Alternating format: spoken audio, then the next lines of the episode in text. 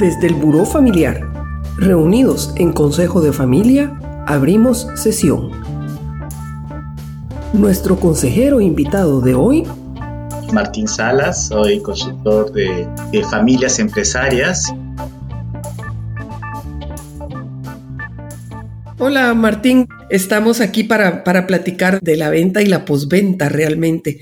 Y ya estamos preparados para ver qué, qué es lo que vamos a hacer en esta siguiente etapa con tal vez un evento de liquidez importante y con una revisión de ese modelo mental de empresa familiar o ya como familia empresaria, que ya dejamos de tener tal vez una unidad económica con un puesto de trabajo, pero que si deseamos uh, seguir juntos, tal vez uh, decidimos ser, uh, no sé, una sociedad de inversiones o emprender por nuestra parte.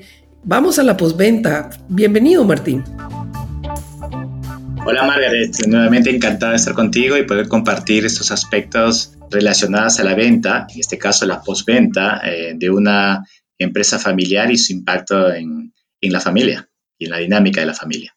Efectivamente, eh, en realidad, una vez de que eh, se genera la venta de la empresa familiar, eso obviamente es una, un evento de liquidez eh, que obviamente no debería ser sorpresa porque debería ser parte de esa estrategia ya definida en la preventa. Eso es en el mundo ideal, ¿ok?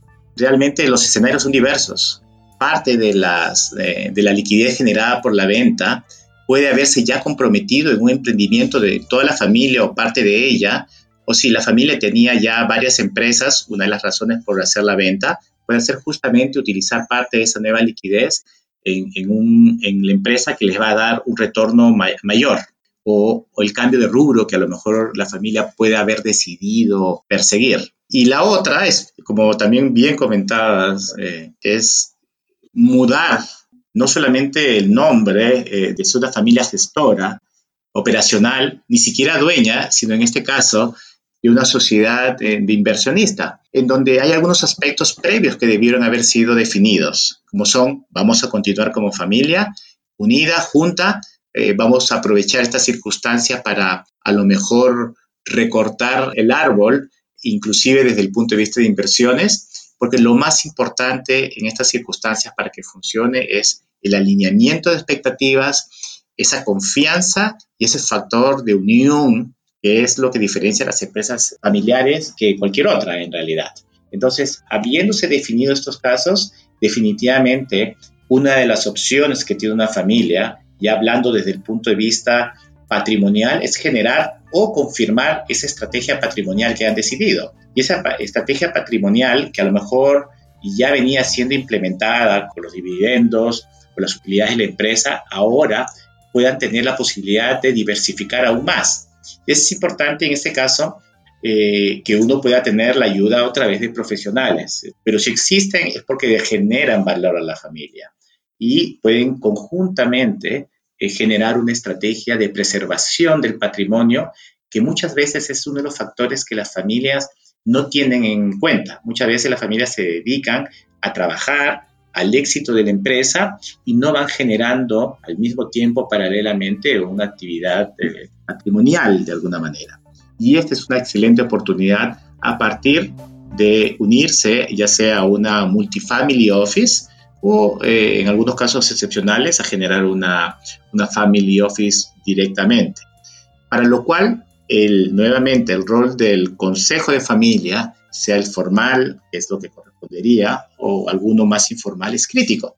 Porque tiene que haber un alineamiento nuevamente de expectativas, en donde generan quién es el representante de la familia que va a trabajar con el Family Office y donde se establecen los canales de comunicación para que todos los miembros de la familia que son parte de esta sociedad de inversiones, por ejemplo, tengan conjuntamente de parte del Family Office eh, la información necesaria, las definiciones, eh, lo que se habla muchas veces, el, la tesis de inversión de la familia, eh, en donde algunas pueden querer algún tipo de inversiones con más retorno, otros con más impacto social, eh, otros pensando básicamente en que les permita tener los medios para que el bienestar y el confort de los miembros de la familia se pueda mantener en el tiempo y son aspectos que requieren nuevamente un alineamiento familiar en donde el vehículo clave sería el consejo de familia. Entonces, el aspecto patrimonial es clave. Hay otros aspectos que son, uno, qué es lo que va a acontecer desde el punto de vista emocional y profesional con los miembros de la familia,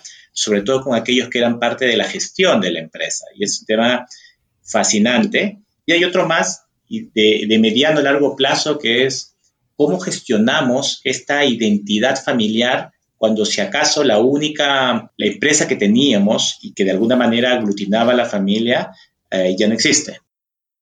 Entonces, claro, ahí ya entramos a, hablar de legado y sobre todo con cómo conjugamos el tema de legado con la tesis de inversión, Martín. Es, es, un tema eh, fascinante y como siempre conversamos, depende de cada familia en realidad, ¿no? Primero, eh, y lo hablamos en la preventa, por ejemplo, en, en, la definición de legado, asumir que el legado es, es, tiene por lo menos tres dimensiones. El legado patrimonial, del que acabamos de conversar un poquito, el legado emocional, que es, digamos, qué está pasando una generación a la siguiente en términos de ética de trabajo, en términos de valores, en términos de hacer las personas que estén buscando tener un impacto no solamente en sus vidas profesionales y la familia, sino en la sociedad. Y justamente este último tema es el legado de que eh, se les puede dar eh, a la sociedad en la que la empresa o la, y la familia fueron tan exitosas. Entonces, esa tesis de inversión otra vez está discutida con esos tres aspectos. La familia necesita, requiere, espera un retorno importante a su inversión. Ahora, aquí hay matices en donde muchas veces está influenciado por las diferentes posiciones de las generaciones. A lo mejor una generación quiere invertir en aspectos mucho más tecnológicos de lo que quiere invertir una generación anterior. Se discute y son los profesionales de la inversión los que van a comentar su visión de corto y largo plazo. Y aquí también dentro del legado aparecen dos aspectos. Uno, invertir en proyectos que tengan un impacto social importante. Por ejemplo, en la generación de trabajo, en el impacto en temas eh, sociales, de salud, eh, y que no necesariamente están exentos de ser un negocio, pero un negocio que tiene un impacto social. Y el otro punto es la filantropía, eh, de la cual no necesariamente se tiene que esperar de que haya ese efecto de liquidez. Muchas familias las empiezan con mucha anticipación por diferentes circunstancias, por convencimiento conceptual y real, o porque algunas veces también la familia se ve expuesta a ciertas circunstancias que las hacen revalorar, reforzar la importancia de ellos en ciertos uh, ángulos y en ciertas situaciones de la sociedad, sobre todo muchas veces de salud, va desde apoyar eh, orfanatos y toda esa um, fila de emprendimientos y situaciones de impacto social. Entonces, otra vez es discusión. Hay gente que es un poco más emocional, hay algunas personas y miembros de la familia que tienen alguna circunstancia de, a lo mejor, una circunstancia personal en su historia o en la historia de los esposos o esposas que les hacen ser más proclives a algún tipo de, emprendimiento social. Y todo eso se va discutiendo en realidad. Eh, como familia se puede manejar temas conjuntos en algún tipo de emprendimiento social, en algún tipo de inversión también social. Hay alguna gente que dice, oye, vamos a invertir en energía solar y tú me dices, bueno, ¿dónde está el impacto? Bueno, hay una reducción importante en varios aspectos eh, de tener energía que sea más ecológica, por ejemplo. Martín, ¿qué pasa si alguien de nuestros eh, oyentes quisiera en este momento pensar en construir esa tesis de inversión? ¿Es muy diferente a un protocolo? ¿Cómo iniciaría alguien que nos está escuchando y que prevé que va a necesitar una ayuda? ¿Cuáles serían los pasos para, para la construcción de esa tesis de inversión?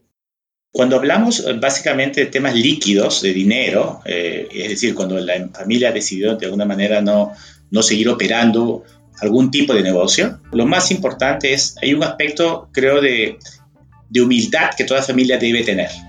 Una familia ha sido exitosa generando valor en un emprendimiento que fue tan exitoso que pudo ser vendido y eventualmente con excelentes condiciones. Ahora, el mundo de las inversiones, así como el mundo de cualquier, cualquier otro aspecto de la vida, requiere el trabajo de profesionales. Entonces, es responsable, prudente y yo diría necesario poder trabajar conjuntamente con un especialista en los aspectos financieros, en donde los aspectos eh, de inclinación personal de la familia puedan ser sustentados, revisados y conversados con un profesional. Por eso hablaba de este boom que hay en el mundo de las multifamily offices, que son gente profesional y que de alguna manera ofrecen de una manera articulada y estructurada una serie de aspectos donde la diversificación de las inversiones son críticas y en donde conjuntamente van manejando las conversaciones con él o los representantes de la familia, que es un aspecto súper, súper, súper importante, ¿no?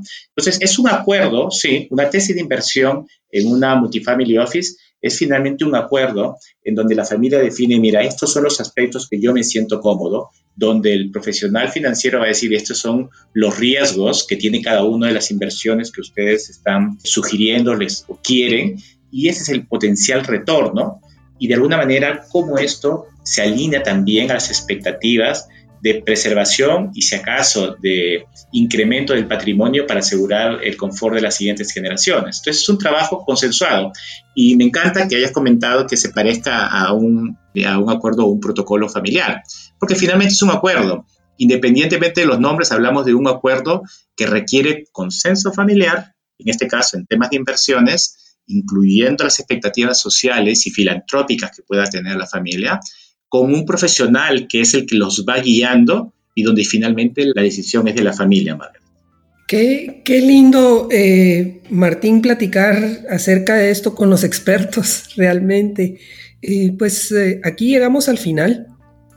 Resulta que no es un rótulo de fracaso. Nos decías en el primer episodio que con las familias cuando venden, venden por distintas razones y no necesariamente debemos de tener pena por hacerlo, es parte de la evolución.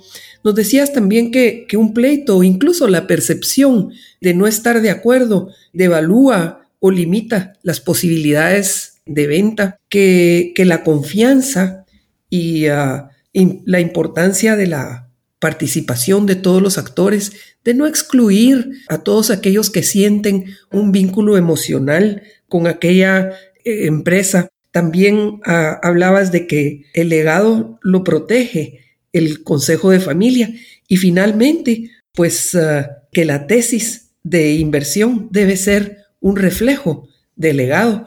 Pues Martín, espero haber resumido un poco todo eso que nos contaste y solo un mensaje último y muchísimas gracias nuevamente. Gracias a ti, Margaret. Yo no lo podría haber resumido de una mejor manera. Es fantástico ese resumen. Eh, solo quiero recalcar, nadie funda una empresa, hace un emprendimiento pensando de que se va a vender. Ciertamente ese no es el plan en las empresas familiares. Uno tiene un sueño y lo va creando y ese sueño se materializa en algo que va sirviendo a diferentes generaciones. Pero efectivamente la venta eh, puede ocurrir y justamente puede ser el precio de ser tan exitoso Así que lo que uno tiene que evitar es colocarle efectivamente esos rótulos de fracaso. Eso puede ser, digamos, la cereza del éxito y la posibilidad de que la familia pueda emprender nuevamente en algún otro negocio, darle más fuerza a, los que ya tienen, si acaso tuviesen más, y sobre todo siempre que sea un vehículo para generar la unidad de la familia.